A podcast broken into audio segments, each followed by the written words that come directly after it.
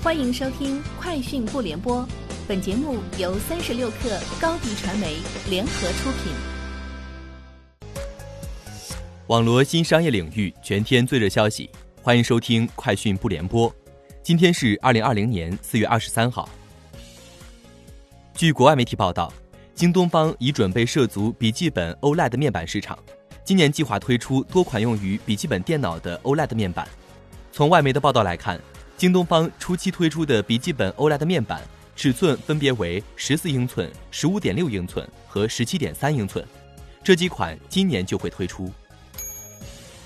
三十六氪获悉，今天上海市政府向公众和媒体正式发布五五购物节筹备情况。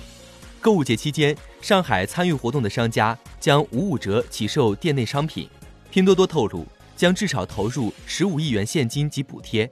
支持上海市五五购物节。今天是第二十五个世界读书日，B 站联合新华网、新华传媒、公益机构美丽中国、言幼己、京东以及清华、北大、复旦等九所高校发起“读书等身”专题活动。B 站 UP 主罗翔、朱一蛋、文学教授季连海等今晚十九点将进行读书相关直播。贝贝集团日前推出超级备电项目。将为备电店主提供供应链和店铺两方面服务。备电总裁顾荣表示，未来贝贝集团将在全球范围内遴选两千个品牌、两万件高用商品，供店主售卖，并尝试开放供货和价格系统，允许店主自主供货、自主定价。中国电信发布二零二零年第一季度业绩报告，数据显示，公司经营收入为人民币九百四十七点九三亿元。其中服务收入为人民币九百二十一点三七亿元，比去年同期上升百分之零点七。公司股东应占利润为人民币五十八点二二亿元，比去年同期下降百分之二点二。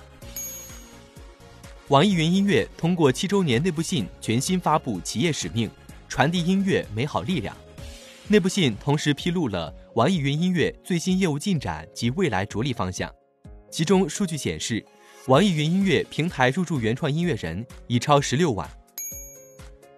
今天下午，北京联通联合华为、VIPKid 及旗下大米网校在线上直播平台举办发布会，共同推出嵌入式人工智能加速学习宽带方案。据介绍，该方案基于北京联通智慧沃加千兆宽带，搭载了 VIPKid 与华为推出的智能加速解决方案。据国外媒体报道。制造业咨询公司最近对 Model Y 跨界车进行拆解，显示，特斯拉在 Model Y 热管理系统的核心组件制造中采用了名为“摩擦搅拌焊接”的工艺。据悉，这种焊接技术被 SpaceX 等航空航天公司普遍采用，是一种既能保证铝部件强度，也能确保部件之间连接可靠性的焊接方法。以上就是今天节目的全部内容，明天见。欢迎添加小小客微信，xs 三六 kr，加入三十六氪粉丝群。